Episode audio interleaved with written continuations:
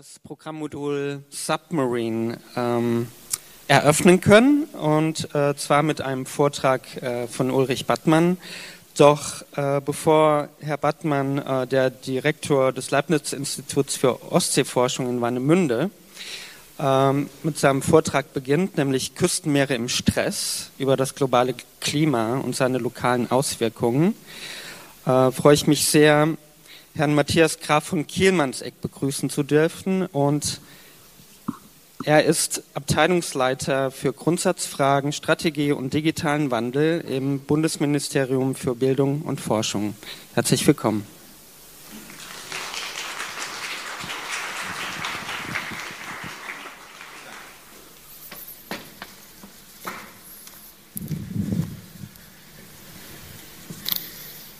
Ja, meine sehr geehrten Damen und Herren, ich darf Sie ganz herzlich begrüßen, auch im Namen des Bundesministeriums für Bildung und Forschung und insbesondere äh, der Ministerin, Frau Professor Jana Wanker, ähm, hier erstens auf der Republika und dann ganz insbesondere für Ihr Interesse ähm, bei unserer Submarine Konferenz. Wir freuen uns sehr, dass wir auch dieses Jahr wieder auf der Republika ähm, ein Thema des Wissenschaftsjahres, des aktuellen Wissenschaftsjahres vorstellen können.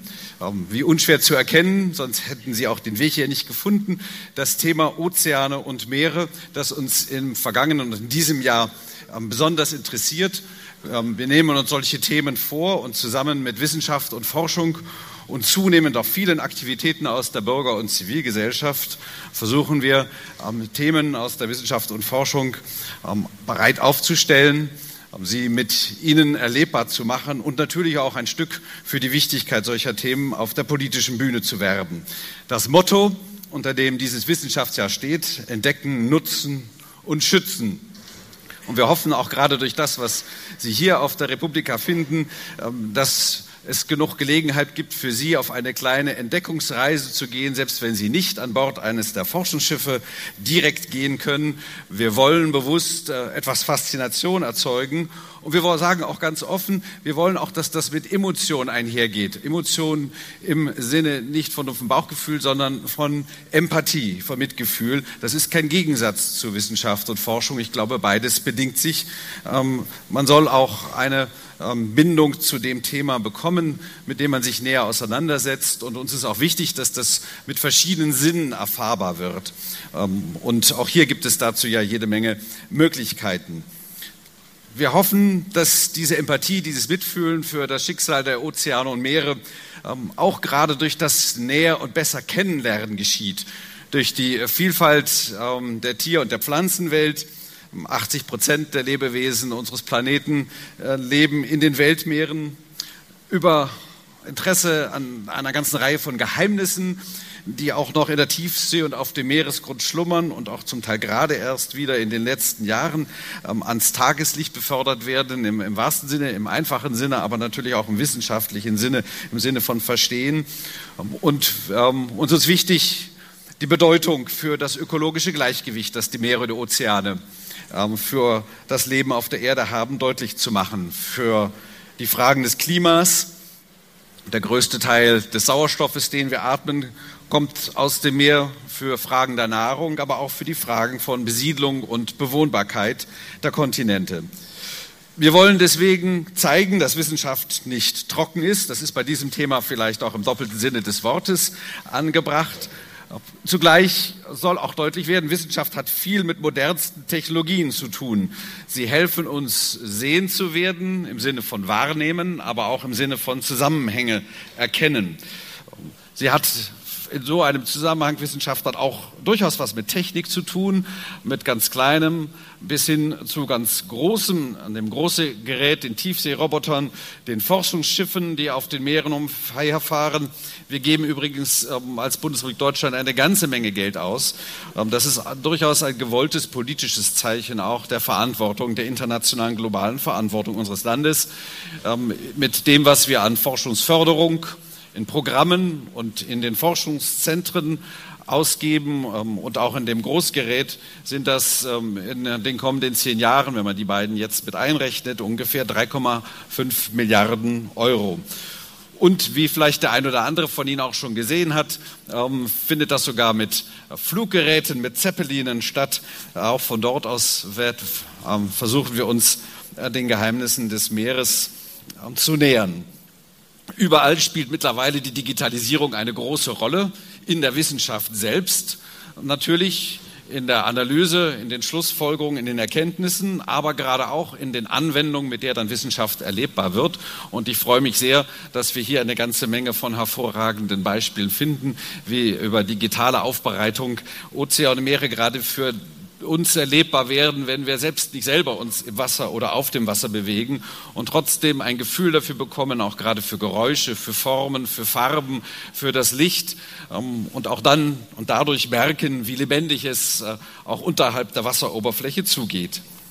Gleichzeitig hat Wissenschaft immer sehr viel mit Neugier zu tun und durchaus auch mit Präzision. Wir möchten und hoffen, dass dadurch auch gelernt wird, dass man nicht so vorschnell bei Vorurteilen stehen bleibt, sondern den Dingen auf den Grund geht, auch hier wieder im, im doppelten Sinne des Wortes, dass man nicht nur schnell bei Vermutungen stehen bleibt, sondern sich die Mühe macht, auch wirkliche Nachweise zu finden, dass man nicht jeden lockeren Zusammenhang schon für eine echte Kausalität hält. Wir möchten also durchaus dazu ermuntern, aufrufen, ähm, sehen zu lernen, sein Denken zu schulen und kritisch zu bleiben. Und wir wollen, dass aus dieser Empathie zusammen mit Kenntnis Verantwortungsgefühl entsteht. Jeder von uns, von Ihnen kann etwas dazu beitragen, ähm, die Meere und Ozeane zu entdecken, zu nutzen und zu schützen. Das fängt bei solchen Fragen wie dem Plastikmüll an ähm, und geht natürlich weiter über Fragen der nachhaltigen ähm, Fischerei und des Konsums des Verbrauches. Und deswegen sagen wir auch immer wieder bewusst, ähm, gerade auch für die vielen Menschen, die nicht an Küsten wohnen und denen wir versuchen, das Thema in den Städten und Regionen des Landes nahezubringen. Das Meer beginnt hier, bei jedem vor der Haustür.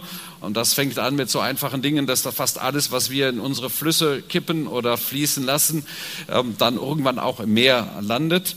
Aber wie gesagt, auch Fragen des Verbrauchs, des Konsums an vielen Stellen haben unmittelbaren Einfluss auf die Meere und Ozeane. Uns ist die Wissenschaftskommunikation, das Verbreiten solcher Erkenntnisse sehr wichtig. Wir wollen immer wieder versuchen, noch breitere Gesellschaftsschichten anzusprechen. Wir hoffen sehr, dass wir verständlich bleiben. Und wo wir es noch nicht ganz sind, sind gerade solche Veranstaltungen wie hier heute wichtig, um uns zu zeigen, wo man noch etwas anschaulicher ähm, erklären kann. Das ist also auch immer wieder für uns eine Aufgabe, Wissenschafts neu, Kommunikation neu zu denken, sowohl für die Wissenschaftler und Forscher. Ähm, Herr Bartmann, Frau Boetius, die hier gleich auf dem Podium Ihnen etwas vorstellen werden, machen das auf ganz hervorragende Weise und, und sind die besten Botschafter, die wir uns hier vorstellen können. Ähm, aber auch von der politischen Seite aus ist es uns wichtig, dass wir Ihre Rückmeldungen bekommen. Wir wollen auch nicht nur kommunizieren im Sinne von Akzeptanz und Unterstützung werben. Wir möchten auch ähm, Sie und die Bürgergesellschaft versuchen aktiv einzubinden. Uns geht es bewusst darum, dass auch neue Fragen, die vielleicht noch nicht so gesehen werden, ähm, in den klassischen Hierarchien von Politik oder auch in den Institutionen der Wissenschaft und unkonventionelle Zugänge einen Weg, einen Raum finden. Ähm, wir möchten aktivieren das Mitmachen äh, von Interessen, Begabung und Kreativität, die sich vielleicht ähm, ohne das im so ganz klassischen Wissenschaftsbetrieb äh, nicht so richtig entfaltet hätten. Nutzen Sie die kleinen Gelegenheiten, hier etwas hereinzuschnuppern an den verschiedenen Ständen und Aktionen ähm, und vielleicht fühlen Sie sich auch inspiriert, dann bei dem Thema zu bleiben. Es gibt einige Aktionen, auf die ich Sie vielleicht kurz noch hinweisen möchte, gerade wenn wir versuchen, so ein bisschen auch verschiedene Welten zusammenzubringen. Ähm, es gibt zum Beispiel äh, den Ocean Game Jam wo Spieleentwickler und Wissenschaftler zu Fragen der Verschmutzung und der Überfischung und des Rohstoff, der Rohstoffausbeutung zusammenkommen, hier in Berlin in wenigen Tagen und dann auch im Juni nochmal in Köln. Sie sind alle, ähm, sofern Sie an so etwas Spaß haben, gerne dazu eingeladen. Und natürlich, Sie sehen das auch hier, möchten wir versuchen, Forschung in Echtzeit Ihnen möglichst zu präsentieren. Ähm, Neben dem, was hier aufgestellt ist, bietet zum Beispiel auch das Google Cultural Institute Street View Rundgänge auf einem der Forschungsschiffe der Sonne, ähm, die in Richtung, sich in diesem Sommer auch wieder in Richtung Pazifik aufmachen wird. Und das sind dann auch Zugänge, die Sie vom PC oder vom Laptop oder vom Smartphone aus ähm, nutzen können. Und auch hier bei unserer Vorstellung unseres Ocean Sampling Day und unseres Workshops morgen können Sie im Sinne moderner Bürgerwissenschaft ähm, bei der Digitalisierung und der Analyse von DNA, von Mikroorganismen mitmachen. Da gibt es kleine Sequenziergeräte, die ganz klein sind in dieser Größenordnung, die es jetzt erlauben, ähm, auch für diejenigen, die nicht unmittelbar in Forschungsprojekten eingebunden sind, ähm, hier und dann auch dort vor Ort ähm, sich zu beteiligen und nicht nur einfach Daten zu sammeln, sondern auch einen ganzen Schritt weiter zu gehen und an der Analyse selber teilhaben zu lassen. Lassen Sie sich also inspirieren, nehmen Sie neue Erkenntnisse und nehmen Sie auch vielfältige Eindrücke mit. Und ich freue mich auch auf die beiden nachfolgenden Vorträge. Herzlichen Dank.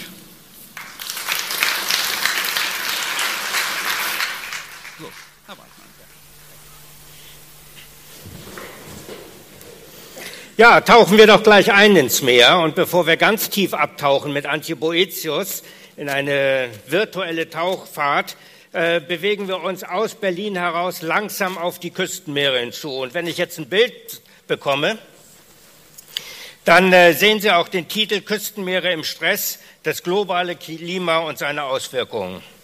Meine Frage ist, kann ich irgendetwas tun?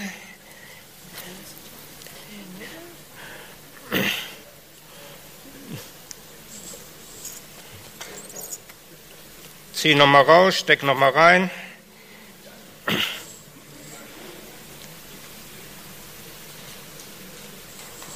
Das Schöne ist, nun ja, ich komme vom Leibniz-Institut für Ostseeforschung in Warnemünde. Bin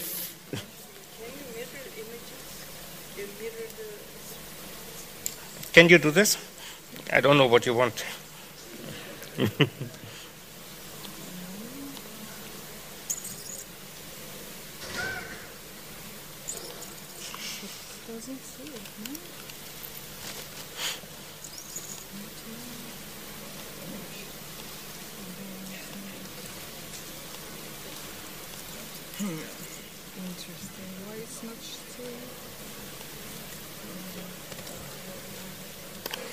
was it?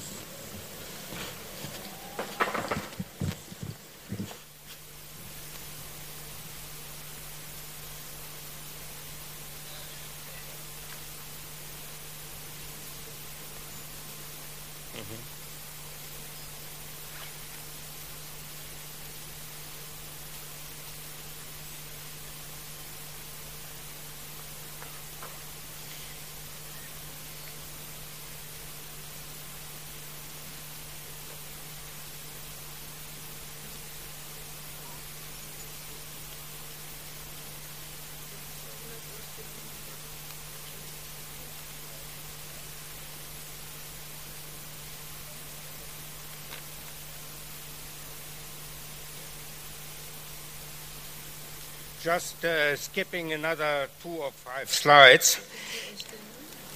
Okay. HDMI is hier.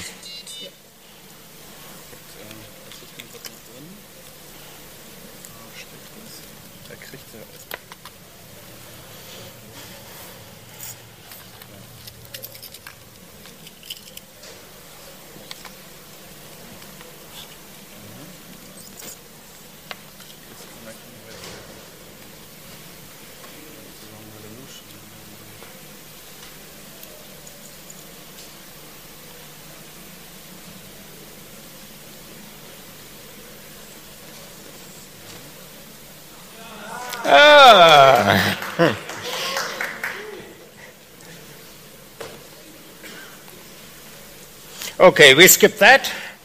Then, ähm, oh, Entschuldigung, der Titel war Globale Veränderungen. Ähm, CO2 in der Erdatmosphäre steigt an. Das sind Daten, äh, gemessene Daten aus Eiskernen und aus der Atmosphäre für einen längeren Zeitraum, hier für äh, die letzten äh, paar hundert Jahre oder die letzten Jahrzehnte. Klare Botschaft, CO2 in der Atmosphäre steigt an. Was bedeutet das? Dass äh, die äh, Temperatur ansteigt durch den Treibhauseffekt. Und auch hier seit 1880 gemessene Daten, eindeutig, nicht wegzutwittern, es wird wärmer. Was bedeutet das äh, für die Zukunft? Und das sind jetzt Szenarien, Modelle, Schätzungen aus der Wissenschaft, keine Daten. Entweder wir benehmen uns vernünftig, äh, setzen das Pariser Klimaabkommen um und erhalten eine Erde mit nur geringer Erwärmung auf der linken Seite, oder wir ignorieren das Abkommen in Paris und erhalten eine Erde, die vor allem in den Polen deutlich sich erwärmt und damit mehr Eis und Landeis zum Abschmelzen bringt. Was bedeutet das Ganze? Der Meeresspiegel steigt. Nicht nur, weil das Eis schmilzt, sondern auch, weil Wasser sich ausdehnt bei der höheren Temperatur. Ganz eindeutig ein physikalischer Effekt, die verschiedenen Szenarien hier farblich dargestellt.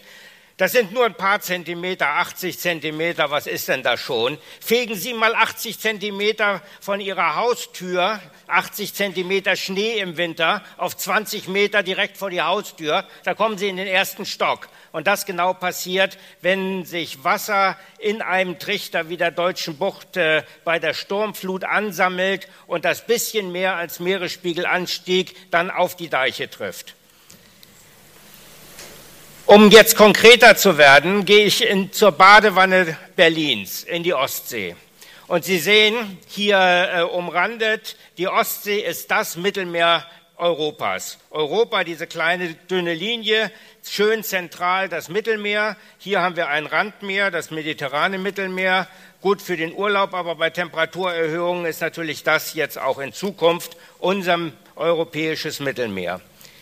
Neun Nationen, 85 Millionen Menschen im Einzugsgebiet der Ostsee. Das heißt, Europa kümmert sich und sollte sich kümmern um das, was in der Ostsee passiert.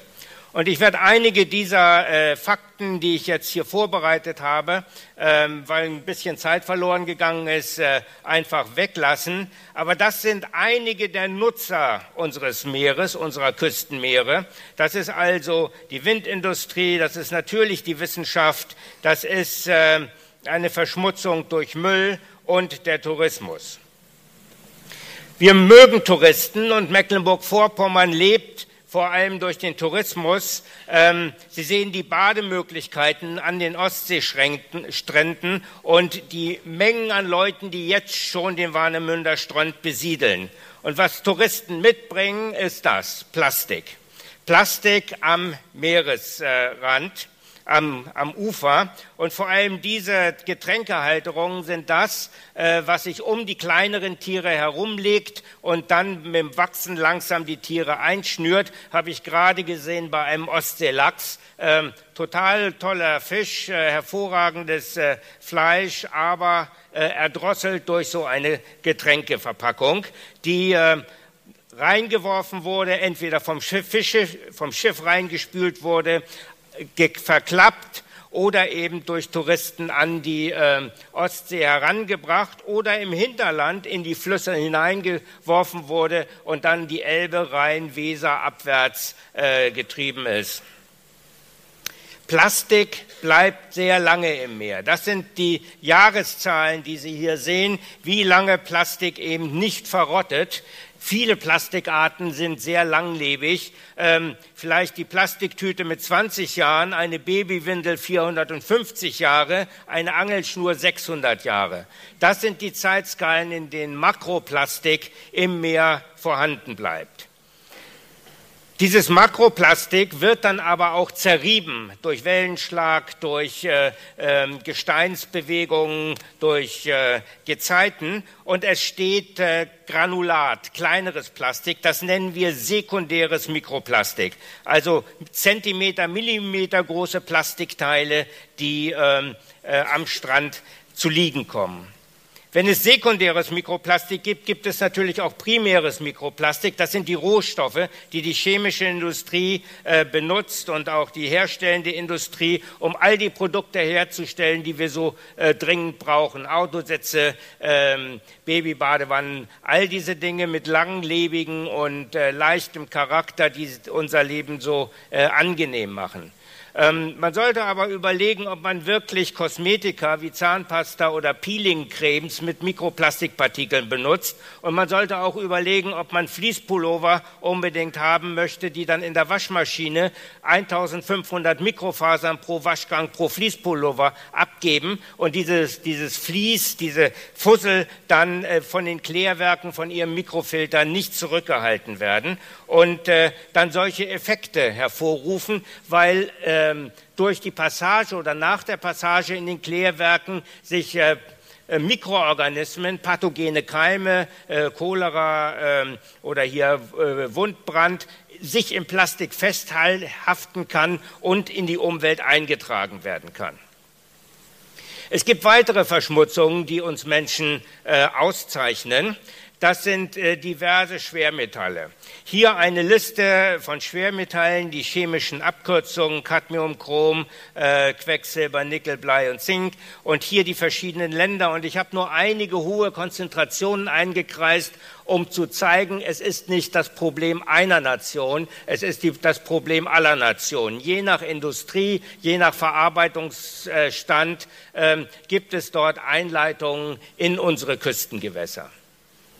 Schifffahrt, und das sind die Schifffahrtsrouten in der Ostsee mit dem Seeverkehr pro Jahr nach Osten beziehungsweise nach Westen, ist ganz essentiell für die Versorgung unserer Industrie, unserer Produktion. Sehr viele Güter kommen über die Schifffahrtswege an, äh, werden in den Häfen angelandet und dann äh, per Lkw oder Bahn ins Hinterland transportiert. Ähm, diese Schifffahrt äh, hat mehrere Auswirkungen, Stressfaktoren auf die Küstenmeere. Das ist natürlich der Unterwasserlärm und vor allem marine Säuger sind beeinträchtigt, äh, Schweinswale in der Ostsee durch solchen Unterwasserlärm. Es ist aber auch Öl, was dann durch Haverien oder durch Unachtsamkeit in das äh, Meer abgegeben wird. Und es sind jede Menge andere chemische Substanzen, zum Beispiel Antifouling-Abstriche oder äh, Anstriche, die abgehen und die dann äh, normale Fischeier degenerieren lassen und dann eben Embryonen heranwachsen, die nicht lebensfähig sind. Neben der Schifffahrt wird auch über die Atmosphäre sehr viel in die Ostsee eingetragen, in die Küstenmeere. Ich habe hier als Beispiel jetzt mal den Stickstoffeintrag genommen, eine äh, Substanz, die äh, äh Pflanzen äh, zum Wachsen brauchen.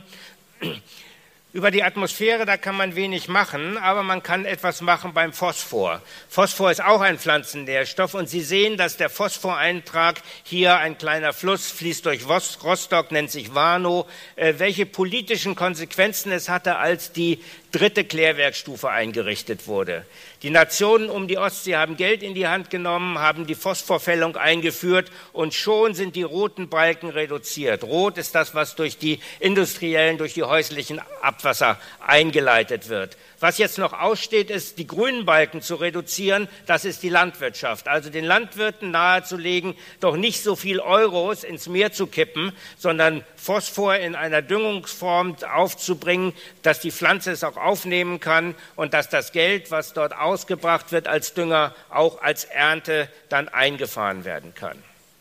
Die starke Eintrag von äh, Nährstoffen bewirkt, dass Algen im Wasser wachsen. Dieses Algenwachstum führt zu großer Biomasse, zu Blüten und wenn diese Algenbiomassen absinken, äh, bauen natürlich Bakterien diese Algen, diese Biomasse ab und verbrauchen dabei Sauerstoff. Passiert in fast allen Küstenmeeren, vor allem in der Ostsee ist das äh, wichtig, weil die Ostsee aus Badewannen besteht. Es sind mehrere Badewannen, die hintereinander geschaltet sind und äh, die dann äh, den Sauerstoff verlieren. Und dann passiert Folgendes, äh, Sauerstoff verschwindet, ähm, die Organismenwelt verändert sich hin zu äh, Schwefelbakterien, die äh, Sulfat benutzen als Oxidationsquelle und dann einen Schwefelüberzug zurücklassen. Sie sehen hier aus der Kieler Förde einen Seestern, der hier noch lebt, aber schon dieser weiße Schwefelbelag, der anzeigt, dass Sauerstoff knapp wird und jetzt der Lebensraum für diesen Seesteuern demnächst äh, an Sauerstoff verliert und damit die Lebensgrundlage verloren geht. Das äh, kommt ab und zu in die Presse unter dem Begriff Todeszonen. In der tiefen Ostsee sind diese sauerstoffreichen Zonen äh, sehr natürlich, sehr häufig in den tiefen Meeresgebieten. Nur wenn sie sich ausdehnen, wird es gefährlich für die Bodenfische, die küstennah ähm, leben. Ähm, Todeszonen ist ein bisschen falscher Begriff, weil in diesen sauerstofffreien Gebieten natürlich andere Organismen äh, leben, vor allem Bakterien, die es schon zu Urzeiten unserer Erde gab, bevor die Erdatmosphäre durch die Pflanzen durch Sauerstoff vergiftet wurde. Das sind also Organismen, die sich da sehr wohlfühlen, nur äh, höhere Organismen eben in den sauerstofffreien Gebieten nicht. Was passiert also? Diese Ostseebecken, hier ein Querschnitt. Ähm, ähm, werden abgetrennt dadurch, dass es im Norden äh, sehr stark regnet. Das Wasser ist leichter, das ist also süßer. Das liegt wie ein Deckel auf den Badewannen und schirmt die Becken ab. Und äh, dann äh, bauen Bakterien den Sauerstoff ab, Schwefelwasserstoff bildet sich und alle höheren Organismen, die hier unten äh, vorhanden waren, wie der Dorsch beispielsweise, haben keine Lebensgrundlage mehr. Es ist äh, auf dem vorherigen Bild gibt es hier blaue Pfeile, die in die Tiefe strömen. Ich habe diese Animation rausgenommen, die zeigt, dass diese Ostseebecken ab und zu belüftet werden durch Einstrom von Nordseewasser. Wenn also starker Westwind äh, weht, dann wird das schwere, das salzhaltige Nordseewasser in die Ostsee hineingedrückt und bringt damit Sauerstoff in die tiefen Becken und dann werden diese Becken wieder belüftet. Und das sind diese Stellen, wo hier weiße oder hellrosa Bereiche sind, seit 1970 unterhalb von 100 Meter mal aufgezeigt. Ähm, hier war das noch relativ häufig. In den letzten Jahrzehnten ist diese Belüftung der tiefen Ostsee sehr viel langsamer geworden. Und die Zeiten, in denen so eine Belüftung angehalten hat, der Sauerstoff vorhanden war, sind kürzer geworden. Wir vermuten, das liegt vor allem daran, weil zu viele Pflanzennährstoffe eingetragen wurden, äh, die Landwirtschaft äh, zu stark die Ostsee belastet hat und das Algenwachstum einfach zu stark geworden ist. Und da kann man ja relativ äh, viel dagegen tun. Ein ganz anderer Bereich, jetzt gehen wir mal ein paar Jahrzehnte zurück in den Zweiten Weltkrieg.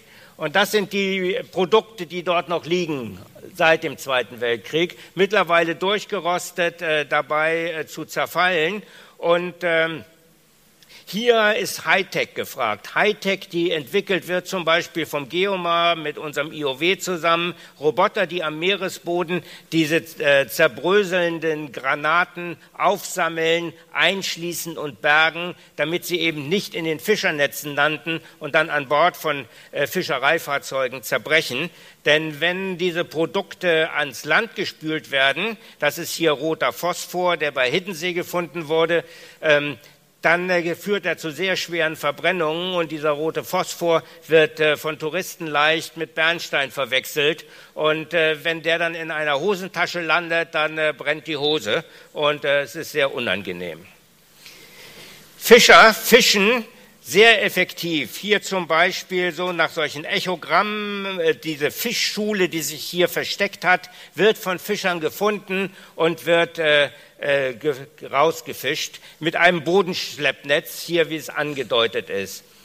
Das ist natürlich nicht nur äh, interessant, weil da ab und zu eine Granate drin liegt, sondern auch, weil die Fische sehr effektiv gefangen werden. Das heißt äh, im Englischen Fishing down the food web oder erst werden die Großen gefangen, dann die Mittleren und jetzt sind wir mittlerweile bei den ganz Kleinen. Äh, das kann man auch aus den Anglerstatistiken sehen, wenn man mal ein paar äh, Anglerfotos stöbert, so in Fotoalben. Früher wurden äh, Fische fotografiert, die waren so lang, Dorsche im Nordatlantik. Da wurde dann ein Foto gemacht. Vor 20 Jahren waren die Fische ungefähr so groß und es wurde ein Foto gemacht. Heute werden Fotos gemacht mit einem Riesenfang wie diesen. Das heißt, unsere Kinder wissen gar nicht mehr, dass es mal solche Dorsche gab oder solche Dorsche. Die kennen nur noch diesen Dorsch. Und äh, da müssen wir jetzt was gegen tun. Das heißt, äh, unsere Fischereiforschung hat empfohlen, äh, Deutschland und der EU empfohlen, Quoten einzuführen und äh, diese Quoten nicht nur für Fischer, sondern auch für Touristen, also für Sportangler einzuführen. Und die Medien sagen dann immer gerne, das ist eine Vollkatastrophe. Die einen sagen, wir haben, verlieren unseren Broterwerb äh, die Touristen kommen nicht mehr, ich kann meinen Fisch nicht mehr verkaufen. Die äh, Umweltschützer sagen, das ist eine Katastrophe, weil so ein Schutz hätte schon vor 20 Jahren erfolgen müssen. Dann wären wir jetzt nicht in der Bredouille, äh, kaum noch Fisch zu haben. Ich springe wieder ich lasse die ganzen Übergänge hier weg, um ein bisschen Zeit zu sparen. Ähm, es geht hier jetzt ums Bodenleben, um Biodiversität. Und was Sie sehen, ist ein Unterwasserfoto äh, aus der Ostsee. Das sind Miesmuscheln, die äh, das Wasser hervorragend filtrieren. Und diese Miesmuscheln machen das, was wir Ökosystemleistungen nennen. Die reinigen also das Wasser, die holen den Schmutz aus dem Wasser, äh, die, der Kot dieser Muscheln vergräbt den Schmutz. Das sind nicht nur die Nährstoffe, das sind auch Schwermetalle. Und äh, langsam lagert sich das alles ins Sediment ein. Und solange wir den Ostseegrund, in, den Meeresgrund in Ruhe lassen, äh, ist das auch halbwegs sicher. Nur bei Bautätigkeiten sollte man tunlichst äh, vorher untersuchen, was liegt da eigentlich in 80 Zentimetern oder in 1,50 Meter Tiefe. 80 Zentimeter, das Tschernobyl-Ereignis, also Cäsium ähm, und um, die gesamten Quecksilber- und Cadmium. Ähm, Sünden, die in den 60er, 70er Jahren von beiden deutschen Staaten in der Ostsee dort verklappt wurden. Neue Arten werden eingeführt. Mit dem Handel kommt äh, Ballastwasser, kommen Schiffe und mit diesen neuen Arten kommen äh, Tiere mit stärkeren Ellbogen, die verdrängen die heimische Flora und die heimische Fauna. Die Wollhandkrabbe ist vielleicht schon mal ein Begriff, als Begriff aufgetaucht. Die Wollhandkrabbe kommt aus China und hat die angenehme Eigenschaft, sehr tiefe Höhlen zu graben. Und äh, das vor allem unter den Deichen. An der Nordseeküste unterminieren diese äh, Wollhandkrabben äh, weite Deichbereiche. Ähm, das heißt, eine Möglichkeit wäre dort die ähm, Gastronomie zu animieren, äh, doch äh, auch Wollhandkrabben auf den Teller zu bringen, um dieses Problem etwas einzudämmen. Jetzt war eine ganze Reihe von Horrorszenarien, die ich gezeigt habe. Was können wir aber tun? Und es gibt eine ganze Reihe von Beispielen im integrierten Küstenmanagement, was man tun kann, um so einen Wildwuchs an der Küste bei der Entwicklung von Küstenorten zu verändern, ähm, hin zu einem geplanten äh, Vorgehen, zu einer geplanten Bebauung. Also die, äh, den Menschen einen Raum zu lassen, der Natur und damit der Erholungsmöglichkeit des Systems auch einen Raum zu lassen, um eben zu einem nachhaltigen und gesunden Ökosystem zu kommen. Es gibt eine ganze Reihe von Interessengruppen, die ein berechtigtes kommerzielles Interesse haben, Küstenmeere zu nutzen. Das ist der Naturschutz, das ist die Fischerei, das ist der Schiffsverkehr. Hier jetzt äh, ungeregelt wild durcheinander und es kommt natürlich zu einem Kollaps. Wenn man äh, eine vernünftige Raumplanung durchführt alle Interessen äh, dort äh, an einen Tisch bringt, kann man Bereiche für die Fischerei, für den Transport und für den Naturschutz ausweisen, so wie das jetzt im europäischen Rahmen passiert. Und das Ganze nicht nur einmal, sondern in einem Kreislaufverfahren, dass man alle sieben Jahre überlegt, sind die Verfahren denn wirksam, die wir jetzt ausgedacht haben? Hat der ist der Erfolg sichtbar oder waren die Maßnahmen, die Vorschläge, die Regularien, waren die nutzlos? Und hier befindet sich die EU gerade und die Wissenschaft trägt dazu bei, äh, unsere Politik zu ertüchtigen, mit sinnvollen, mit nachhaltigen Konzepten äh, in die EU hineinzugehen. Und wir sind kritisch genug, unsere eigenen Vorschläge immer wieder auf die Bank zu werfen und zu sagen, haben wir denn das Richtige vorgeschlagen? Marine Schutzzonen, Natura 2000 Gebiete weiten sich aus. Ähm, das ist gut und das ist richtig, um das Ökosystem, um die Biodiversität zu erhalten, um den Organismen einen Rückzugsraum zu geben und dennoch den Lebensraum für Touristen, für äh, Fischer, für die äh, Windparkindustrie zu ermöglichen. Das Ganze sieht dann so aus, wenn man mal eine Raumplanungskarte anguckt, da ist kaum ein Raum in der deutschen Ostsee, in der deutschen Nordsee, der nicht mit irgendeiner Markierung versehen ist. Und diese ganzen Markierungen deuten an, dass hier ähm, sehr viel Arbeit hineingesteckt wurde, auf ganz vielen Ebenen, mit vielen Gruppen zusammen, ähm, um eine vernünftige Planung durchzuführen. Es gibt also eine ganze Reihe von Vorschlägen, um diese Negativfaktoren, die hier aufgelistet sind und die ich jetzt nicht vorlese, ähm, in den Griff zu bekommen. Und die Grundlage für all das ist äh, eine gesunde, eine äh, integrierte Forschung, die das ganze System im Auge hat. Also in dem Fall die Küstenmeere. Wir äh, forschen hier um äh, mit allen Disziplinen, die hier relevant sind. Äh, jetzt auch mit Hilfe des BMBFs werden die Küsteningenieure, die Sozialwissenschaftler, die Rechtswissenschaftler und die Ökonomen mit einbezogen, um eben Vorschläge zu erarbeiten, den Küstenraum, die Küstenmeere nachhaltig, langfristig auch nutzen zu können. Und mit diesem Bild in 24 Minuten 33 Sekunden bedanke ich mich für Ihre Aufmerksamkeit.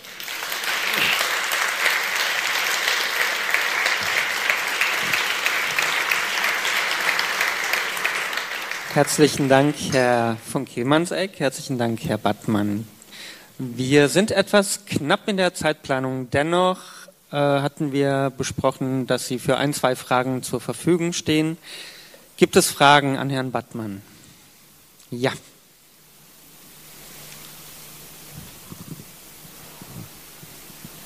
Und zwar hatten Sie erwähnt, dass man ja auch den Phosphoreintrag aus der Landwirtschaft noch zusätzlich versuchen müsste zu reduzieren. Ähm, und meine Frage ist da jetzt, gibt es da schon konkret, konkrete Vorschläge an die Landwirte zum Beispiel, wie man das äh, machen kann? Und wenn ja, warum werden die noch nicht umgesetzt? Vielen Dank für die Steilvorlage. Wir haben einen Wissenschaftscampus in Rostock und Umfeld, wo fünf Leibniz-Institute und fünf Fakultäten der Universität genau diese Frage bearbeiten. Die Leibniz-Gemeinschaft äh, finanziert das ähm, und äh, wir haben die Landwirtschaft und die äh, Juristen mit im Boot und ähm, bringen Vorschläge für einen sinnvollen Einsatz der Düngemittel auf den Äckern. Ähm, dort ist eine bodengerechte äh, Düngung vorgeschlagen. Äh, dort wird computergestützt äh, mit äh, langsam sich lösenden Nährstoffpellets äh, gedüngt, sodass die Pflanze immer das bekommt, was sie braucht, aber nicht mehr. Dort wird ähm, geschaut, wie viel äh, Phosphor bekommen wir aus den Vorflutern zurück, äh, welche äh, industriellen Möglichkeiten gibt es, Phosphor aus den Klärwerken herauszubekommen. Und ähm, das Ganze läuft jetzt drei Jahre. Wir hoffen, dass wir nach sieben Jahren so weit sind, dass unsere Vorschläge von der Politik auch umgesetzt werden.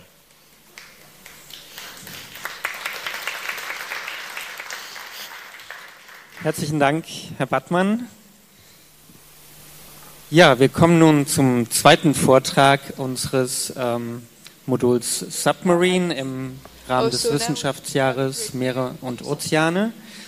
Ähm, ich darf begrüßen Ante, Antje Bötius. Ähm, sie ist Tiefseewissenschaftlerin und beschäftigt sich mit Polarmeeren, chemosynthetischen Ökosystemen, aber auch weiteren extremen Habitaten und zusammen mit ihrem Vater, Frau Bözius, haben sie ähm, ein Buch geschrieben, ein analoges Medium, nämlich Das dunkle Paradies, die Entdeckung der Tiefsee. Nun aber nehmen Sie uns mit auf digitale Tauchgänge, Tauchgänge in die Tiefsee. Ja. Ja. Dankeschön. Kurzer Soundcheck. Coming. coming for us. Fantastic. Funktioniert alles? Oh, they're so interesting. Hello, yeah, crab. Oh, found it. oh, the bone. Yeah. He's so confused. Portraits with spider crab. Okay. So. Okay, liebe Gäste der Republika, es geht jetzt um digitale Tauchgänge in die Tiefsee und äh, hier bei der Republika geht es ja um Vernetztsein, ums Internet, um digitale Entwicklungen in der, in der Gesellschaft und ich glaube, was die meisten Menschen nicht wissen, die das Internet benutzen, ist eigentlich, dass der Tiefs, die Tiefsee das Zuhause ist, weil weltweit sind wir vernetzt, Länder, Menschen, Computer, über submarine Telekommunikationskabel. Also eigentlich ist die Tiefsee das, wo die Daten durchfließen. Ab und zu gibt es auch mal einen großen Ausfall, wenn ein kleines marines Erdbeben stattfindet oder ein Schiff, wo durchgefahren ist, wo es nicht sollte. Und heute in den äh, nächsten 20 Minuten geht es mir darum zu diskutieren, was ist der Vorteil von der Digitalität, wenn sie in der Forschung und selbst in der Forschung an extremen Lebensräumen angekommen ist, wo wir bisher doch recht analog unterwegs sind. Kurz nochmal zur Frage, was ist eigentlich die Tiefsee? Warum sagen wir manchmal Planet Tiefsee, als ob das nicht ein Teil unserer Erde wäre? 60 Prozent der Erdoberfläche ist sehr tief außerhalb unserer Schelfe. Die Durchschnittstiefe der Tiefsee ist 3,8 Kilometer. Und wenn man schaut, wo überall Leben ist in der Tiefsee, also Wasser plus der Meeresboden darunter, Kilometer in den Meeresboden hinein, haben wir Leben entdeckt, dann geht es um 90 Prozent des belebten Raumes der Erde. Also eigentlich ist die Erde vor allen Dingen Tiefsee. Und davon haben wir erst einen winzigen Teil erforscht. Wir können nicht äh, mit Satelliten die Tiefsee erforschen, weil da Wasser dazwischen ist. Deswegen müssen wir uns das Wasser wegdenken oder als Menschen in das Wasser hineintauchen. Und wir wissen durch die letzten 100 Jahre Forschung, dass der größte Teil der Lebensvielfalt der Erde eigentlich noch in der Tiefsee zu entdecken ist. Leben, was wir nicht kennen, was wir nicht verstehen, weil es funktioniert unter sehr hohem Druck. Zehn Meter ein Bar heißt also, wenn ich unten bei vier Kilometer bin, ist es so, als würde ein Elefant auf meinem Daumen stehen. So viel Druck. Und die Tiefsee ist eben, wie man hier auf diesem sich drehenden äh, Erdplaneten sieht, sehr weit weg von Land. Sie ist weit weg von uns Menschen. Wir Menschen können dort nicht sein, nicht leben, nicht im Urlaub hinfahren. Was ich also im Folgenden machen möchte, ist zeigen, wie wir in der Wissenschaft, in der Tiefseeforschung bis in extreme Winkel, unbekannte Winkel der Erde heute Digitalität und Vernetzung nutzen wollen, um die Tiefsee mehr begehbar für den Menschen zu machen. Aus dem einfachen Grund, weil wir Menschen die Tiefsee verändern, so wie wir die Ostsee oder das Land verändern oder unser Zuhause verändern. Und wenn wir nicht verstehen, was wir tun, werden wir es in wenigen Generationen stark bedauern. Also ist das Beobachten, das Erkennen, das Verstehen, unter Umständen auch das Zählen von Leben in der Tiefsee doch wichtig geworden. Wenn man jetzt erstmal überlegt, was überhaupt ein Tiefseetaucher tut, nämlich in eine kleine Kugel gehen und tief abtauchen in den Ozean, drei, vier Kilometer tief, einige wenige Menschen waren schon am tiefsten Punkt, elf Kilometer, dann ist das das unvernetzteste, analogste, was man sich nur vorstellen kann. Bis vor kurzem war es so, dann steigt man wirklich ein in diese Kugel. Die Kugel wird vom Schiff ins Wasser gelassen, sinkt ab. Man hat eigentlich auch keine Vernetzung mehr zum Schiff. Man kann höchstens durch ganz rauschelig durch ein äh, eine Art Funkverbindung noch mit dem Schiff Kontakt halten, ist also völlig losgelöst, gibt kein Internet, gibt keine Positionierung. Äh, seit neuestem nehmen wir statt Bleistift und Zettel einen Computer mit, der ist aber auch unvernetzt und da geben wir ein, was wir sehen beim Tauchgang. Der Tauchgang kann so bis zu acht bis zehn Stunden dauern. Man kann, man sitzt in der Kapsel, man kann nicht aufs Klo gehen, man kann eigentlich nur vielleicht ein bisschen Wasser trinken, macht es aber auch lieber nicht, eben weil man sich konzentriert auf das, was man da unten sieht. Also vielleicht der Ort der Erde, wo man am weitesten weg sein kann von allem, was hektisch an Land um uns herum vorgeht. Und doch ist es so wichtig geworden, und da arbeiten wir dran, dass wir Daten und Wissen direkt übertragen können, während wir forschen. Warum wollen wir das machen? Eigentlich ist es ja ganz schön, wenn man als Wissenschaftler mal ganz ruhig für sich denken kann und gar nicht so vollgestopft wird mit Anruf, E-Mail hin und her. Aber wir möchten gerne mehr teilen, weil dieses Bewusstsein, die Erde lebt, die Tiefsee lebt, wir sehen Tiere, wir sehen, es ist eine belebte Welt, mit der wir gut umgehen müssen, das hat was damit zu tun, Bilder übertragen zu können. Also stellen Sie sich für einen Moment vor, Sie tauchen jetzt mit mir ab das wird dunkler und dunkler, wenn wir das, die sonnendurchflutete äh, Phase des oberen Ozeans 100 Meter hinter uns lassen. Wir sinken tiefer, kein Licht mehr. Und wenn die Piloten jetzt auch des U-Bootes kein Licht anmachen, dann sehen wir auf einmal das Funkeln, die Signale der Tiefseetiere zueinander. Die Tiefseetiere sind miteinander in Kontakt. Sie wollen wissen, wen kann ich fressen, wie kann ich mich paaren, wo ist das nächste Weibchen und benutzen vor allen Dingen Licht und Sound, wie wir nachher hören werden.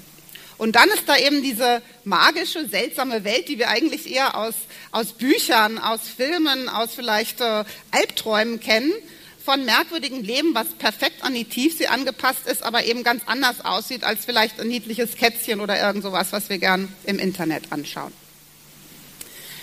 Unsere Forschung der letzten 20 Jahre, seitdem wir Kameras und Bilder in der Tiefsee haben, hat unser Verständnis von der Belebtheit, der Bewohnbarkeit der Erde völlig verändert. Und zwar aus dem Grund, weil wir jetzt zeigen können, das ist keine Wüste. Hat man lange geglaubt, dass die Tiefsee eine Wüste ist, weil es gibt wenig zu fressen, es ist kalt, hoher Druck. Was soll da schon sein? Geht es uns Menschen was an? Die Bilder, die wir zeigen von diesen unglaublich fremdartigen Wesen, die Art und Weise, wie wir verstehen können, wie die sich bewegen, das hat wirklich die Forschung und auch das Wissen um die Meere verändert. Also wir haben geschätzt, bei der großen Volkszählung der Meere noch 10 Millionen Arten an Tieren zu entdecken. Und jetzt überlegen Sie mal, was das bedeutet an Informationen. Diese Tiere haben alle lange Zeiträume der Evolution der Erde mitgemacht.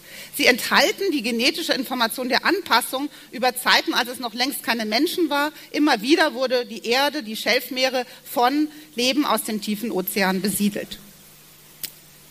Die meisten dieser Lebewesen sind uns völlig unbekannt. Wir können sie nicht mit Netzen nach oben holen, dann bleibt noch ein Klümpchen Gelee vielleicht übrig. Wie kann also die Digitalität und das Internet helfen? Was wir bisher haben in den Museen, und ich kann jedem empfehlen, mal ins Berliner Naturkundemuseum zu gehen, dort stehen in vielen Gläsern die alten Sammlungen der ersten großen deutschen Tiefseeexpedition, die Valdivia-Expedition. Dann sehen Sie eben Fische, Würmer, Ungeheures eingelegt und es fällt so schwer, seine Fantasie zu nutzen, um in die Tiefsee zu reisen und sich vorzustellen, was ist dort unten los, was für Leben gibt es. Besser gelingt einem das schon, wenn man die Zeichnungen von Ernst Haeckel nimmt. Da lohnt sich ein Besuch in Jena oder seine Bücher in die Hand nehmen. Der hat wieder diese Lebewesen, wenn sie als Geleeklümpchen vor ihm lagen, zu Leben erweckt, indem er seine Fantasie als zoologischer Zeichner angewandt hat. Doch heute wissen wir, er hat sich viel dazu gedacht. Die Farben, die Art und Weise, wie Tentakel aussehen, so sind sie nicht wirklich. Und so geht es eben darum, wie können wir wirklich die Tiefsee entdecken. Wie forschen Wissenschaftler, wenn sie tauchen? Ich hoffe, das funktioniert jetzt gleich, einen kleinen Videoclip abzuspielen. Einfach einen Live-Tauchgang, wo Sie zuhören können, wie Wissenschaftler forschen. Mal sehen, ob es mit dem It's, Tauchen it's an octopus. Is it? Yeah, yeah. It looks like It the is, body looks like a cephalopod. It is totally not. Cuttlefish and octopus are related, Okay, just so Maybe he's got sit eyebrow. down and then um, Oh man, look at yeah, him. he's totally a cuttlefish. This is a different guy. Look at all of his tentacles are centered It's like on Dave- the front of his face. Like Davy Yeah, Jones. he doesn't look like- He doesn't look like they painted him on. Yeah. It looks so fake. So some some other aerobic team just came before and just left it here. It's like some little kid dropped their toy. Trash. Oh Okay, das sind jetzt also diese merkwürdigen Wissenschaftler im Elfenbeinturm, die keine Gefühle haben, die so immer so in komischer Sprache sprechen und überhaupt gar nichts erklären können, was uns interessiert. In dem Moment, wo wir als Wissenschaftler abtauchen, dann sind wir erstmal überwältigt von der Situation der Begegnung mit dem fremden Leben. Diese Tiere wie diesen unglaublichen Tintenfisch, wo gerade eine Forscherin gesagt hat, der sieht aus, als hätte ein Kind sein Spielzeug verloren. Ähm, diese Begegnungen, die berühren uns wie jeden auch. Und dann kommt aber das Wissenschaftliche dazu. Wie schaffen wir es jetzt aus so etwas Daten zu erzeugen? Wie schaffen wir es, unsere Wissenschaft zu machen? Das ist schwierig, weil eigentlich wird von uns erwartet, dass wir jetzt tausend Tauchgänge diesem einen Kraken widmen, verstehen, was er frisst, wo er noch vorkommt. Vielleicht lebt er nur da, wir wissen es nicht. Wir haben ihn einmal gesehen und dann kommt der nächste Tauchgang. Und der nächste Tauchgang es ist also so, dass wir eigentlich in der Tiefsee unterwegs sind, wie äh, Alexander von Humboldt mal durch Südamerika gereist ist, um ein paar Pflanzen aufzuschreiben. Es ist sehr schwer, das in hartes Wissen zu verwandeln. Deswegen haben wir die Idee, wir sollen lieber direkt teilen. Wir wollen gerne gleich teilen. Und dazu gibt es die ersten Expeditionen, die unterwegs sind, die das versuchen. Zum Beispiel Nautilus Life ist eine private Organisation. Hier werden Spenden eingesammelt und Bob Ballard, der berühmte Tiefseeforscher, geht auf ein äh, Schiff, das umgewandelt ist, äh, ein alter deutscher äh, Fischerei, ein altes deutsches Fischereiforschungsschiff, umgewandelt als Entdeckungsjacht. Und hier werden Bilder live aus dem Ozean mitgebracht. Diese Webseiten können Sie anklicken. Ich kann das hier mal direkt auch machen. Ähm, und da kann man sich zuloggen. centimeters Da sind. Forscher gerade unterwegs. Sie können sich live in den Tauchgang einschalten. Wow. Sie können. Fragen stellen. Sie können mit dabei sein, wenn. Entdeckungen gemacht werden. Oh, so interesting. So stellen wir uns das vor, dass wir in der Zukunft es leichter haben werden, über die Tiefsee zu berichten. So, zurück zum Vortrag. Also, was braucht man dazu? Es ist nicht so einfach. Man braucht eine Bandbreite, um Film und Sound zu übertragen. Und dazu müssen die Forschungsschiffe eben mit sehr großen Satellitenverbindungen, weil sie sind ja nicht verkabelt, sie hängen nicht am Internet dran, ähm, ausgestattet werden. Dann können wir losfahren und dann können wir es schaffen, Tauchgänge zu übertragen. In wenigen Wochen besprechen wir das, wie wir das für die deutschen Tiefseeroboter machen wollen. Der Vorteil ist, für Sie oder für Schüler, dass man eben dabei sein kann, wenn Entdeckungen gemacht werden. Das verändert einen, wenn man selbst forscht, das ist klar. Es wird aber auch die Wissenschaft verändern, das ist uns auch klar. Wenn wir als Wissenschaftler in der Tauchkapsel sitzen oder im U-Boot und Entdeckungen machen, dann reden wir viel Unsinn, wir lachen, wir scherzen mit den Piloten und hören uns dann bestimmt manchmal total blöd an. Aber was soll's, äh, Wissenschaftler zum Anfassen eben. Was haben wir noch gemacht? Ähm, wir haben in Deutschland tatsächlich auch äh, in Zusammenarbeit mit den Amerikanern versucht, ähm, verkabelte Unterwasserobservatorien zu entwickeln, wo wir kleine Forschungsgeräte wie den äh, kleinen Tiefseecrawler Wally, der hier umherfährt und Aufnahmen macht, der ist jahrelang unter Wasser, er hängt mit einem Stromkabel, damit er eben sich bewegen kann und Filme schicken kann. Verkabelte Unterwasserobservatorien sind aber richtige große Investitionen. Ein so ein Kabelnetz wie hier vor Kanada ausgestattet ist mit einigen Forschungsgeräten, um zum Beispiel Vulkanismus zu verstehen, Tektonik oder auch Klimawandel, kostet den Steuerzahler sowas wie 400 Millionen Euro als Grundinvestition und dann auch noch der Betrieb 10 Millionen Euro ungefähr im Jahr. Ist also eine richtig große Investition, sowas in die Richtung Elbphilharmonie, aber dann in der Tiefsee. Brauchen wir das oder brauchen wir das nicht? Das ist schwer zu beantworten. Es gibt so viele Dinge, die wir eigentlich auch brauchen, aber wir haben ein großes Ziel und das müssen wir verfolgen, so wie Uli Bartmann eben schon gesagt hat. Wir müssen den Puls des Ozeans messen. Und warum müssen wir das machen? Weil der Ozean in vielerlei Hinsicht gar nicht mehr dieser unberührte Naturraum ist, den wir uns in unserer Fantasie vorstellen, sondern weil wir ihn schon nutzen. Tiefseekabel sind ja noch harmlos, aber der Ozean nimmt 93 Prozent der Hitze auf, der überschüssigen Hitze, die wir mit dem Klimawandel mit CO2 machen. Wir befischen ihn, wir nutzen ihn äh, für äh, Sauerstoffproduktion, für Aquakultur, für alles Mögliche. Und auch die Tiefsee nutzen wir für Gas und Öl, in Zukunft vielleicht für Metallressourcen. Wir lassen unseren Abfall hinein. Also es ist eigentlich schon eine international anerkannte Regel, wenn man etwas nutzt auf der Erde, muss man auch schauen, dass es im guten Zustand bleibt. Man muss es überwachen, man muss schauen, wie es sich verändert. Und hier haben wir ja viele Drucksysteme gleichzeitig. Reisen wir mal weiter. Was kann die Wissenschaft heute tun, um digital und vernetzt zu sein im Ozean?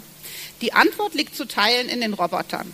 Dieses Bild sieht erstaunlich aus, viele schwarze Punkte. Es sind sogenannte Floats, treibende profilierende Messeinheiten sind ungefähr so groß, so eine Röhre vollgestopft mit Elektronik und einer kleinen Batterie. Sie brauchen sehr wenig Strom, sind freischwimmend und sie schwimmen durch den Ozean. Viele Länder der Erde, die sich leisten können, haben solche Profiler ausgesetzt und diese Profiler tauchen ab bis auf 2000 Meter, tauchen dann wieder auf und senden Daten über den Zustand der Ozeane. Allerdings bisher leider nur Temperatur und Salinität. Wir können aber, wenn diese Daten, und die sind direkt online, sie werden direkt ins Netz gestellt und Sie können seit einigen Jahren direkt Temperaturen des Ozeans abrufen, auch in der Tiefsee. Wir können so messen und vergleichen, wie schnell erwärmt sich der Ozean, wo erwärmt er sich besonders. Wir können mit diesen Daten rechnen. Wir können etwas über Ozeanströmungen lernen. Wenn etwas passiert, wie zum Beispiel der Unfall in Fukushima und Radioaktivität gelangt, gelangt ins Meer oder bei äh, großen Erdbeben oder bei Öl- und Gasunfällen, dann können wir diese Daten benutzen, um Wassermassen zu verfolgen und zu wissen, wann kommt woanders zum Beispiel schmutziges Wasser an. Ich möchte noch ein paar weitere Tricks kurz erwähnen, die wir heute nutzen, um mehr über den Ozean und sein Leben zu verstehen. Ähm, das sind alles internationale Programme, wo Deutschland mitmacht, wo wir als Wissenschaftler von Anfang an international und vernetzt mit Datenstandards arbeiten.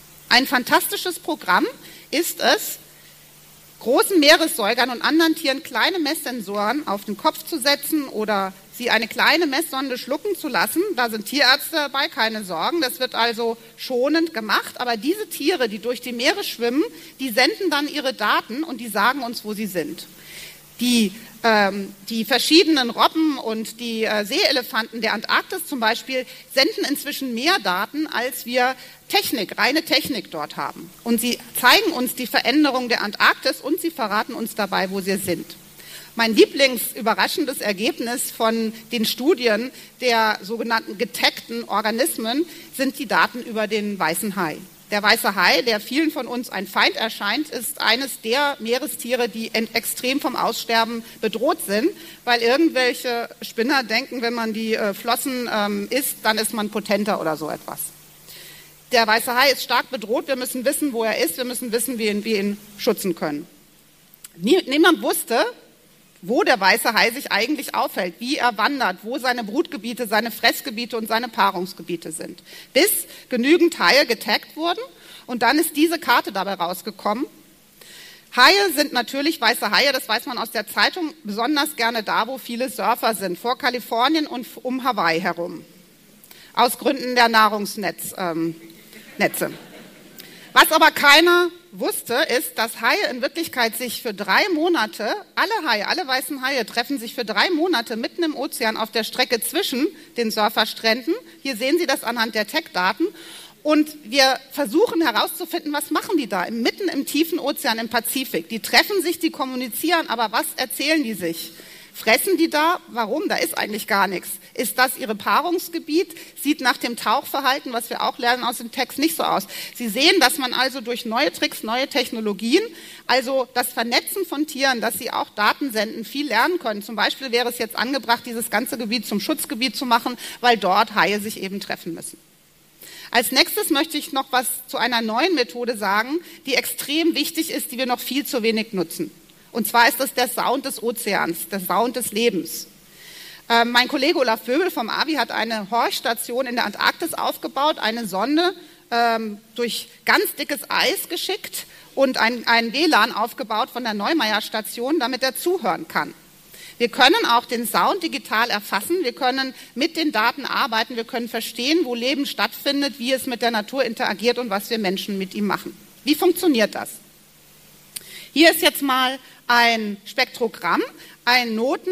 Hier sehen Sie vier Noten und Sie sehen das Spektrogramm dazu, wenn man Musik abspielt. Mal sehen, ob das jetzt geht. Können Sie sofort sehen. Noten, ne? Beethoven und hier das Sounddiagramm. Und genau das können wir mit den Geräuschen im Wasser tun. Wir können Horchposten aufstellen und wir können den Walen beim Singen zuhören und beim, beim Kommunizieren. Ich äh, spiele Ihnen mal eine solche Beobachtung vor. Diese Klicksounds ist der Pottwal, der seine Beute klickt. Und diese,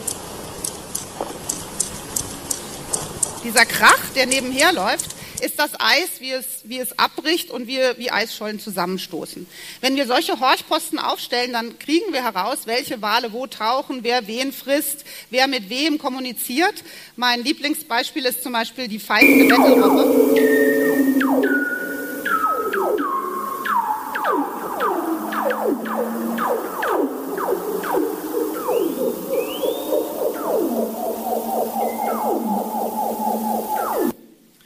Also wie, beim, wie bei uns Menschen gibt es ein Revierverhalten. Die Robbenmännchen müssen markieren, wo sie sind und äh, machen das durch Sound.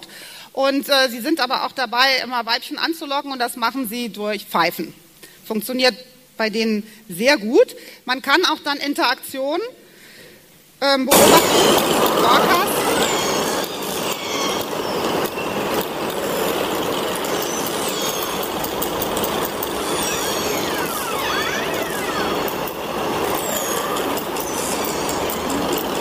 Orcas, die sogenannten Killerwale, die ähm, sind, äh, die jagen zusammen in der Gruppe, brauchen also Kommunikation, um sich zu verabreden, wie sie eine Robbe erlegen. Und die Robben warnen andere Robben, zum Beispiel, wenn Killerwale auftauchen. Also all das können wir eigentlich hören, wenn wir mehr solche Beobachtungen im Meer machen. Es ist auch teuer, aber nicht so teuer. Und wir haben angefangen, in der Arktis solche Horchposten aufzustellen mit dem äh, vom, von Helmholtz und dem BMBF finanzierten Arktischen Observatorium Fram, zu dem es heute Abend noch einen Vortrag gibt. Was wir in der Arktis festgestellt haben, hat uns alle überrascht. Und zwar, das spiele ich jetzt nicht vor, weil es unglaublich laut ist, aber der Sound des Menschen ist dort inzwischen lauter an vielen Tagen als der Sound der Wale. Durch Ergans. Wir suchen in der Arktis vor Grönland nach Öl und Gas und wir müssen Geräusche machen, um zu hören, wo ist der Meeresboden, wo ist das Öl und Gas und das macht Lärm.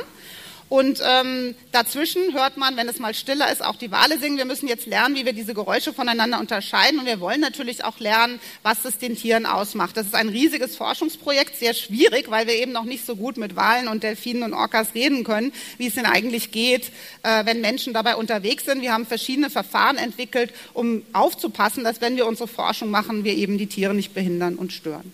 Also hier hören wir mal eben den Blauwahn zwischen dem Krach der, des Ärgernschießens. Was müssen wir in Zukunft noch tun? Und jetzt komme ich schon zum Ende. Wir haben bei der Tiefsee ein besonderes Problem, eigentlich ein schönes Problem, wenn wir nicht so viele Sorgen hätten. Und zwar ist es das Problem, dass 64 Prozent der Erde, hier die dunklen Flächen außerhalb der Kontinente, außerhalb der Schelfgebiete, uns allen gehören ist in den 70er Jahren so erarbeitet und festgelegt worden als ein Vorschlag zum Schutz der Meere, dass die Tiefsee jenseits der Wirtschaftszonen unser gemeinsames Welterbe ist, genauso wie der Weltraum. Aber sowohl Weltraum, gerade war eine riesige Tagung, wo es darum ging, Weltraumvermüllung, auch in der Tiefsee haben wir solche Probleme. Wenn allen alles, wenn allen etwas gesamt gehört, dann ist es schwierig, Regeln aufzustellen. Dann geht es immer darum, wer soll jetzt eigentlich das bezahlen, dass die Regeln überwacht werden. Wer ist jetzt eigentlich die Weltraumpolizei oder die Ozeanpolizei? Das ist wirklich schwierig zu organisieren. Wir Forscher haben, haben ein paar Vorschläge, zum Beispiel, dass wenn man die Wirtschaftlichkeit der Fischerei und des Gas und Öl ähm, anschaut, könnte man es auf die Schelfregionen hier in Hellblau begrenzen und könnte die dunklen Räume freilassen als Naturraum. Wir brauchen Naturraum auf der Erde, der frei von Nutzung ist. Und das wäre ein einfacher Weg, das zu organisieren. Schlichtweg die Nutzung der Hohen See verbieten, bis für den gut geregelten Verkehr. Wir haben heute niemanden, der hinschaut, bis auf ein neues Projekt, was wiederum einigermaßen erstaunlich ist, weil es komplett privat finanziert ist. Okay, man müsste sagen, privat von reichen Menschen, die ja auch irgendwann mal sozusagen etwas verdient haben auf Basis unserer Ökonomie und die die Steuern haben. Wer schaut hin? Ich weiß nicht, ob Sie sich schon mal damit beschäftigt haben, dass die Leonardo äh, DiCaprio Stiftung zusammen mit der Google Stiftung ein System aufgebaut haben, wie Fischerei weltweit und auch die Fischerei der Hohen See überwacht werden kann. Ich versuche das mal eben aufzurufen. Ah, das dauert jetzt zu lange, da muss man sich einloggen. Kann ich Ihnen empfehlen, wenn Sie das machen, haben Sie zu jeder Zeit die Möglichkeit, auf Fischerei zu schauen und diese vielen leuchtenden Punkte hier sind Fischereiboote. Man kann sich für jeden Tag, man kann immer hinschauen, welches Land fischt gerade wo, außerhalb der Zonen, wo es soll, außerhalb der Zeiten, wo es soll. Das ist ein ganz neues Projekt durch das Internet möglich gemacht. Ich finde das gut. Es hat natürlich seine Schwierigkeiten, aber ich finde es gut, dass es eine Aufmerksamkeit darum, darum, gibt, wer die Regeln des Umweltschutzes und des Meeresschutzes nicht einhält. Und ich wünschte, das könnte staatlich organisiert sein. Was staatlich organisiert sein kann, ist das Lernen über das Meer, so wie bei dieser Veranstaltung hier. Und das ist die Folie, mit der ich gleich enden will. Ähm, das Future Ocean Excellence Cluster hat zusammen mit vielen Kieler Forschern und Forschern weltweit das erste digitale Mehr-Lernen-Projekt aufgestellt. Hier kann man sich anmelden und wenn Ihnen das heute zu schnell ging, was Uli und ich erzählt haben, dann kann man dort Kurse belegen, frei im Internet, Bilder sehen. Man kann auch mit Meeresforschern darüber reden, wie sie forschen, was sie rauskriegen und so eben schneller lernen, als wenn man warten müsste, bis das wieder in einem Lehrbuch steht. Ganz zum Schluss noch mein eigener Traum, wenn es um Tiefseedigitalität und Konnektivität geht. Wie ich zu Anfang sagte, in der Tiefsee sitzen unsere Telekommunikationskabel. Sie sind da. Sie übertragen schon Daten. Sie können auch Energie übertragen. Warum ist es nicht möglich, weltweit das so zu organisieren, dass die Forschung einen Teil dieser Daten nutzen kann für sich für Sie auch, um Daten aus dem Meer, um Daten von diesen Lebewesen, um Daten um die Qualität und den Zustand der Meere zu senden, zu teilen und das, was unser gemeinsames Erbe ist, durchschaubarer, klarer, transparenter zu machen und uns die Sorge zu nehmen, dass dort etwas geschieht, was wir nicht kontrollieren können, um Möglichkeiten zu besprechen, um zu lernen, um zu verstehen, woher das Leben auf der Erde kommt und wie es sich künftig weiterentwickelt. Danke für Ihre Aufmerksamkeit.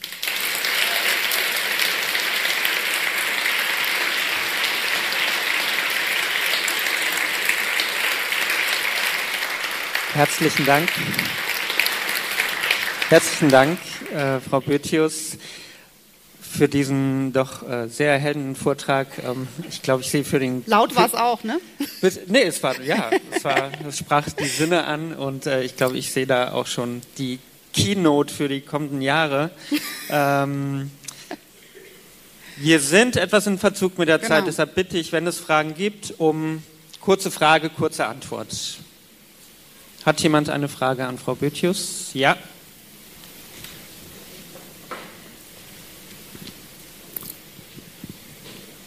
Ja, guten Tag, mein Name ist Nana Heidner, ich bin Medienkulturwissenschaftlerin und Ihr Vortrag hat mich an einen alten Text von Willem Flusser, Medienwissenschaftler, zusammen mit Louis Beck, Vampiro Teutis Infernalis erinnert. Ich weiß nicht.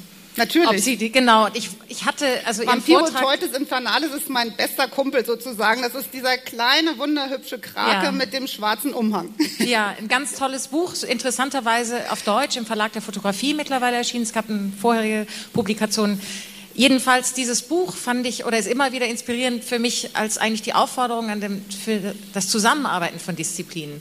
Und Sie haben ja im Prinzip davon, dafür schon plädiert, aber ich würde trotzdem ganz gerne wissen, gibt es das eigentlich? Ich weiß, dass zum Beispiel zu den Kabeln ähm, aus medienwissenschaftlicher Perspektive gearbeitet wird. Aber gibt es tatsächlich auch Austausch? Ähm, dass ja, Sie sozusagen, also, ist mein erster Vortrag sozusagen aus der Perspektive der Tiefseeforscherin. Danke. Doch, also ich habe jetzt nicht Zeit gehabt, nochmal die Wissenschaftsjahre zu erklären, die jetzt Meere und Ozeane waren oder überhaupt das Bemühen, die Wissenschaftskommunikation, die Zusammenarbeit in allen Bereichen zu verstärken. Das ist eine Zusammenarbeit, wo wir natürlich auch Medien, andere kulturelle Leistungen wie Kunst, äh, alle Formen des Menschseins, des Denkens, des Datenzusammentragens und darüber Sprechens nutzen wollen und auch nutzen. Gerade in diesem Wissenschaftsjahr haben wir uns sehr bemüht, auch zusammen mit Künstlern zu arbeiten und eben überhaupt die Trockenheit, die es manchmal in der Wissenschaft gibt oder das Missverständnis, dass man Daten nicht interpretieren kann, zu wegzuräumen. Es ist auch ein Teil der großen Forschungsorganisation und wir kriegen derzeit einige Unterstützung, um einfach den Dialog und die Beteiligung an Forschung auch besser zu machen machen.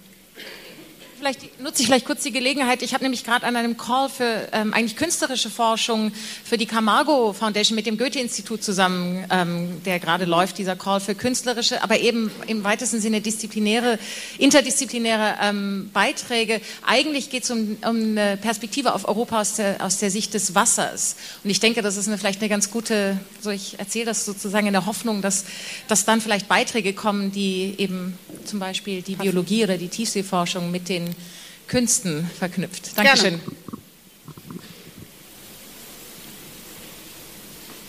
Gut.